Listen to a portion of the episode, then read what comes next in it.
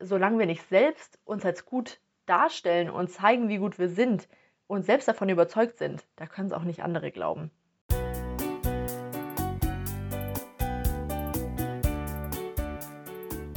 Hallo, schön, dass du da bist hier beim Podcast Female Job Journey, dein Podcast für deine Zufriedenheit im Job. Mein Name ist Insa Uhlenkamp und ich freue mich richtig, dass du heute eingeschaltet hast. Heute geht es nämlich um Frauen und wie Frauen richtig durchstarten können. Also was so die Herausforderungen sind, wie aktuell die gesellschaftliche Lage noch ist und ähm, aber auch was du für Möglichkeiten und was du für Hebel hast, selbst dir deine berufliche Zufriedenheit zu schaffen ähm, als Frau. Wenn du nochmal was nachlesen möchtest über diese Folge oder über andere Artikel von mir, dann findest du die Infos alle auf www.insaulenkamp.com. Ich nehme meine Karriereplanung als junge Frau als so, ja, schon eine echte Herausforderung wahr, muss ich sagen. Also für mich ist klar, dass ich einen Job machen möchte, der, der mir Spaß macht, der gesellschaftlichen Beitrag leistet, also wo ich irgendwie was Positives beitragen kann selbst, ich möchte natürlich auch durch meinen Job finanzielle Mittel bekommen, also was verdienen und ähm, auch da nicht von, von anderen abhängig sein, also eine finanzielle Unabhängigkeit selbst erreichen können. Und gleichzeitig möchte ich auch irgendwann Mutter werden. Ich weiß nicht, ob das jetzt für einen Podcast so persönlich ist, aber ja, das ist, äh, das ist einfach meine Situation und ich, äh, man weiß nie, wie es kommt, aber ich denke, dass es so schon auch einigen, einigen anderen Personen geht. Und äh, dadurch, dass quasi diese, diese verschiedenen Ziele gibt, die irgendwie häufig noch als äh, schwierig vereinbar gelten, ähm, bleibt für Frauen zwischen der Ausbildung, gerade hm, wenn, wenn man studiert, und der Familiengründung kein allzu langer Zeitraum. Also ja, das sind dann quasi ähm, einige Jahre, die man, die man hat, um als Frau einen beruflichen Schnellstart hinzulegen, sage ich mal. Also dass man wirklich einen Job findet, der einem gefällt, in dem man, in dem man direkt durchstarten kann, ohne da viel, viel Zeit ins Land gehen zu lassen, sage ich mal. Also ich habe wirklich das Gefühl, dass da Männer in einer anderen Situation sind, weil die nicht auf jeden Fall rausgerissen werden mit der Familiengründung, äh, sondern das dann quasi immer noch entscheiden können und dadurch ist dann eine viel größere Flexibilität für Männer, ähm, auch wenn ein Kinderwunsch oder Familienwunsch da ist. Ähm, natürlich wird auch bei Frauen mit der Familiengründung die Karriere nicht an Haken gehängt. Da sieht man ja schon wirklich große Veränderungen und ganz andere Lösungen, die so von, von Generation zu Generation entstehen. Ähm, aber bei Frauen verschiebt sich der Fokus schon häufig stärker als bei Männern ähm, von, ja, von Job auf Familie und Kindeswohl.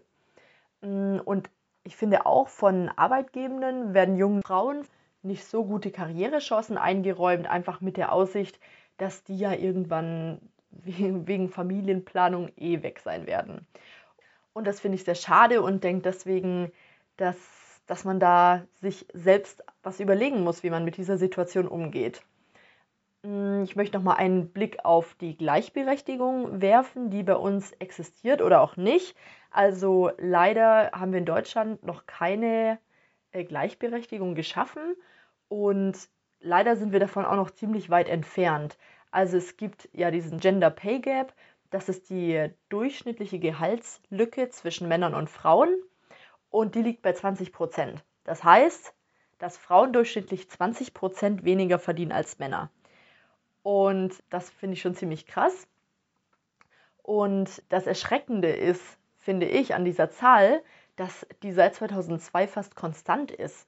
Ich gehe häufiger davon aus, dass sich die, diese Situation einfach verbessert und dass wir da im, im Fortschritt sind, aber ähm, das scheint ja irgendwie nicht zu sein. Dann gibt es auch neben diesem Gender Pay Gap eben den Equal Pay Day, der sich aus dem Gender Pay Gap errechnet. Also äh, das ist der Tag im Jahr, ab dem Frauen durchschnittlich so viel verdienen wie Männer durchschnittlich im Vorjahr verdient haben. Und das ist bei uns der 14. März. Das heißt, man äh, könnte es flach gesagt so ausdrücken, dass ähm, wir Frauen bis zum 14. März einfach kostenlos arbeiten oder unbezahlt. Und das finde ich einfach wirklich erschreckend, dass Frauen per se so viel schlechter dastehen als Männer. Ja, ich denke, da ist schon Hoffnung auf Besserung da. Die Bundesregierung zum Beispiel hat sich zum Ziel gesetzt, diesen Gender Pay Gap bis 2030 von 20 auf 10 Prozent zu senken. Und das finde ich schon mal ein gutes Ziel. Und das ist einerseits aus Fairness ein wichtiger Punkt, also dass, dass Frauen einfach weniger benachteiligt werden. Aber ich finde, es gibt noch einen großen anderen Punkt, der äh, vielleicht manchmal in dieser Debatte gar nicht so gesehen wird. Und zwar sind Frauen einfach, äh, haben einfach super Kompetenzen, die für uns als Gesellschaft und für die gesellschaftliche Entwicklung oder auch Unternehmen super wichtig sind. Und ich finde, deswegen ist es nicht nur ein, eine Wohltätigkeitsaktion, Frauen da mehr Chancen einzubauen, sondern es ist wirklich so, dass Frauen da mehr geschätzt werden sollten und dass klar werden sollte, dass Frauen viele Jobs einfach sehr gut machen können. Und zwar habe ich mir mal angeschaut, was es für Kompetenzen gibt, die eher als weiblich gelten und äh, die sehr wichtig in der Gesellschaft sind, also die wirklich als Erfolgsfaktoren gelten ähm, für Unternehmen zum Beispiel, aber auch äh, für verschiedene Organisationen. Das sind äh, drei Stück. Einmal die emotionale Intelligenz, die wird ja auch als EQ bezeichnet. Das ist so die Fähigkeit, ähm, die eigenen und die fremden Gefühle, also von anderen Personen, die Gefühle richtig wahrzunehmen, richtig zu verstehen und dann aber auch wieder beeinflussen zu können. Und äh, zu diesem EQ, also zu dieser emotionalen Intelligenz gehört Empathie, also das Verstehen von anderen ähm, und ja, das reinversetzen in die Gefühlswelt von anderen Personen. Und das ist einfach sehr, sehr wichtig im alltäglichen Umgang miteinander. Äh, es ist einfach nicht so, dass wir nur mit Computern zu tun haben, sondern in den meisten Kontexten spricht man auch mit Menschen und zum Beispiel, wenn man, wenn Teams geführt werden sollen oder immer wenn man mit anderen zu tun hat, ist so, äh, so eine emotionale Intelligenz einfach unglaublich wichtig. Und nah daran liegt die Kommunikationsfähigkeit, die ist auch Anfang und Ende von allem. Also wer gut kommunizieren kann, so gilt es, kann andere begeistern und überzeugen. Und das ist was, was man sehr, sehr häufig braucht im Arbeitskontext. Gerade wenn man zum Beispiel was verkaufen möchte oder wenn man andere von einem, einer Handlung, einer Aktion überzeugen möchte, dann braucht man gute kommunikative Skills und die sind eben ähm, häufig bei Frauen zu finden. Es ist nicht so, dass die nicht bei Männern gäbe, aber äh, sie gelten tendenziell eher als weiblich. Hm, der dritte Punkt, der ist äh, auch nochmal ähnlich. Da geht es ums Netzwerken. Und zwar, um Gutes zu erreichen im Unternehmen gilt häufig, dass man mit den richtigen Personen an den Tisch kommen muss. Man muss einen Überblick über verschiedene Menschen haben und verstehen, äh, was, was diese Menschen ausmacht, wie, wie sie auf diese Menschen zugehen können und wenn man dann ein, eine gute Netzwerkerin ist, dann hat man häufig auch Chancen, äh, Projekte erfolgreicher abzuschließen und da wirklich mit den richtigen Personen auf die richtige Art und Weise in Kontakt zu treten. Ernest Young hat eine Studie durchgeführt, die ich ganz interessant fand. Und zwar haben die sich ähm, in den Jahren von 2005 bis 2010 wichtige Erfolgskennzahlen von Unternehmen angeschaut, also den Umsatz, den Gewinn, die Mitarbeiteranzahl und den Börsenwert. Und die haben festgestellt, dass die Unternehmen, die mindestens eine Frau in der Führungsetage hatten, erfolgreicher gewirtschaftet haben als der Durchschnitt aller Unternehmen. Also da aus dieser ja, groß angelegten Studie kann man sehen, dass Frauen wirklich dann positiven Einfluss auch haben und positiv zum Erfolg dieser Unternehmen beitragen. Die Frage ist ja jetzt, wieso hält sich dieses System, in dem Frauen äh, weniger Chancen bekommen? Ein Grund, den ich da sehe, ist, dass ähm, Männer in der Wirtschaft und der Politik ja immer noch dominieren. Und in diesem System, also ich merke es gerade so im, im Konzernkontext, da läuft sehr viel über Sponsorenbeziehungen. Sponsoren sind so Personen, die mehr Erfahrung haben als man selbst, also die sind schon etablierter in dem Umfeld und die, die geben dann jüngeren Mitarbeitenden Chancen. Also solche Chancen können zum Beispiel ein Projekt sein, ähm, in dem die jüngeren Personen sich dann sehr gut beim höheren Management profilieren können ähm, oder auch quasi direkt eine Jobmöglichkeit, also dass sie denen eine, eine Stelle vermitteln, äh, die für sie dann einen Karriereschritt bedeutet zum Beispiel. Und für mich ist aber eindeutig, dass Männer eher solchen Personen diese Chancen einräumen und die also solche Personen unterstützen, ähm, in denen sie sich irgendwie selbst wiederfinden. Also in denen sie sich als vielleicht jüngere und unerfahrenere Person wiederfinden und dann unterstützen wollen. Also ich glaube, dass solche Sponsorenbeziehungen häufig dann quasi innerhalb des gleichen Geschlechts bleiben. Und ich glaube auch, dass Führungsetagen deswegen eben auch eher männlich bleiben, weil solche Sponsorenbeziehungen eher unter Männern dann äh, funktionieren. Was du als Frau tun kannst, ist natürlich dein eigenes Netzwerk und deine eigenen Sponsorenbeziehungen zu stärken. Ähm, einerseits mit, mit Männern, aber andererseits natürlich auch unter Frauen da äh, mehr Unterstützung herbeizuführen und einfach mehr in den Austausch zu gehen. Es gibt noch einen anderen Grund und der liegt noch mehr in unserem Einflussbereich. Und zwar geht es darum, äh, wie man sich selbst einschätzt.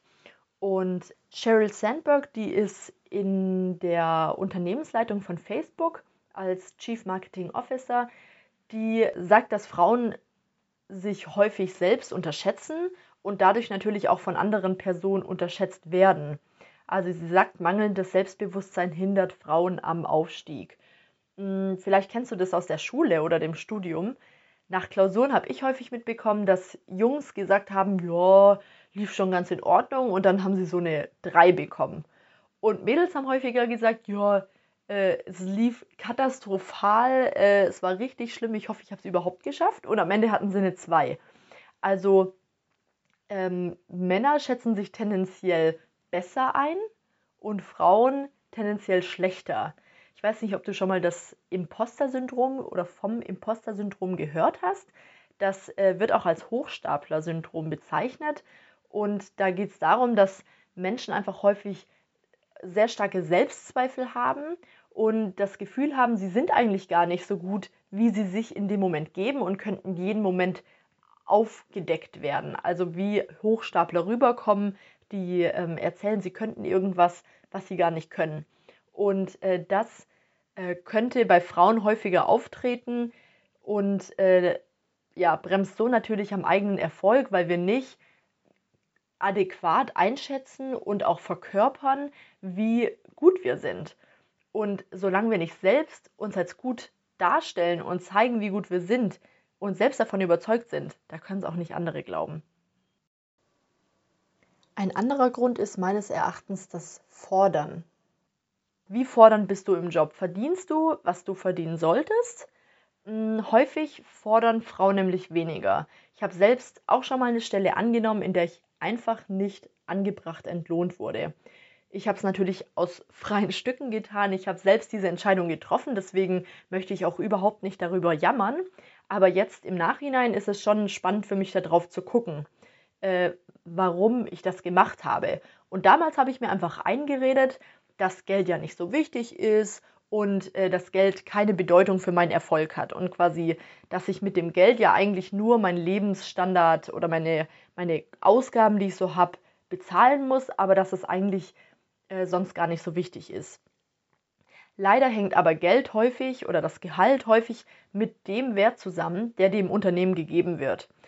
Und zwar ist es so, wenn eine Stunde deiner Arbeitszeit teurer ist, dann wird sie auch von anderen als wertiger eingeschätzt und ähm, du, deine Arbeitskraft wird einfach in der Gänze mehr geschätzt.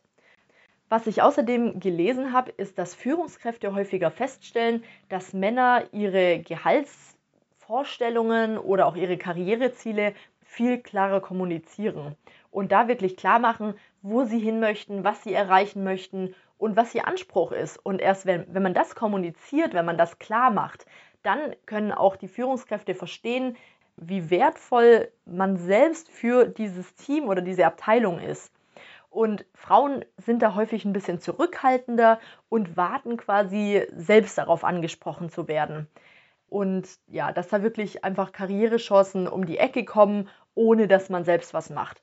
Aber was du dir vor Augen führen musst, ist, dass der Erfolg, der wird nicht an deiner Tür klingeln. Also du, wenn du einfach nur wartest, da sitzt, dir es auf dem Sessel bequem machst und hoffst, dass du irgendwann befördert wirst, dann wird es wahrscheinlich eher lange dauern.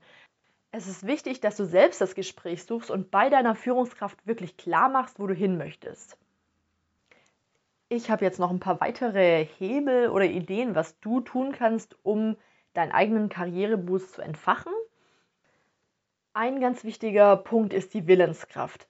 Wenn du selbst beschließt, dass du deine Karriere in die Hand nehmen möchtest, dass du was tun möchtest, dass du was verändern möchtest, dann hast du meistens alles dafür, was du brauchst. Also du hast schon so viele ähm, Potenziale, Ideen, äh, du bist selbst so stark, dass du das auch erreichen kannst.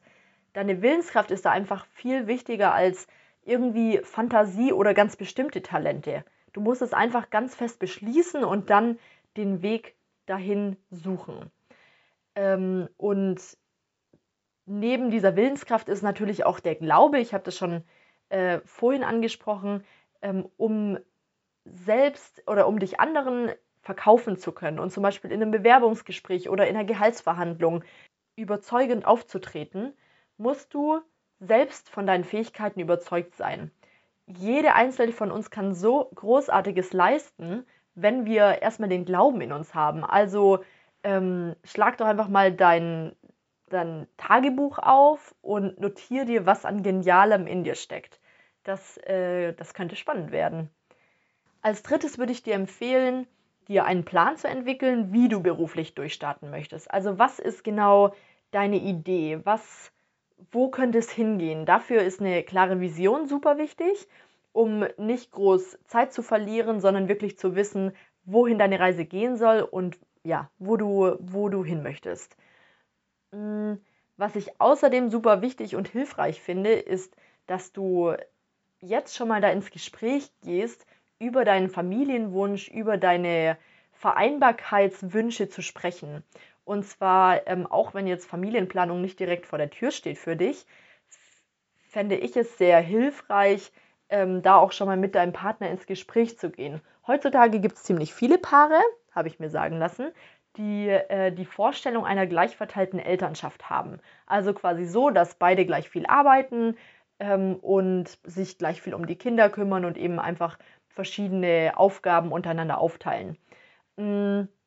Ja, die Frage ist, wie, wie kann es bei dir aussehen oder wie würde es dir denn gefallen, wenn du ähm, aktuellen Partner hast, dann würde ich dir da einfach mal ans Herz legen, mit ihm ins Gespräch zu gehen und wirklich konkret zu sagen, was seine beruflichen Wünsche sind und was seine Beruf, also ihn auch zu fragen, was seine beruflichen Wünsche sind. Und dann könnt ihr euch gemeinsam überlegen, wie so eine, wie so eine Vereinbarkeit aussehen könnte in dem Fall, dass, dass ihr Kinder hättet. Nämlich meistens, wenn, wenn man dann ja schon eine Familie gegründet hat, wenn man äh, Kinder hat, dann glaube ich, dass es häufig super schwierig ist, äh, wirklich gute Lösungen zu finden, die dann für alle passt. Und wenn ihr davor schon die Erwartung klärt, dann stelle ich mir vor, dass es einfacher ist. Ich hoffe, dass ich dir jetzt einfach ein paar Anstöße geben konnte. Ich weiß, dass es alles nicht so super einfach ist und dass wir nicht die Welt von heute auf morgen umdrehen können. Aber ich bin mir trotzdem ziemlich sicher, dass wir einfach Superkräfte haben und dass wir ziemlich viel aus unserer eigenen Willenskraft und aus unserem eigenen Mut heraus verändern können. Vielen Dank fürs Zuhören. Ich hoffe, dass dir die Folge heute gefallen hat und dass du ja, dass du was für dich mitnehmen konntest. Wenn du Lust hast auf mehr, dann folge mir sehr gerne auf Instagram oder komm auf meiner Website vorbei und melde dich zu meinem Newsletter an. Ich wünsche dir jetzt erstmal einen ganz wunderbaren Tag. Du hast wirklich unglaubliche Potenziale, du kannst so viel damit erreichen und ich freue mich auf die Reise mit dir zusammen. Lass uns durchstarten, deine Insa.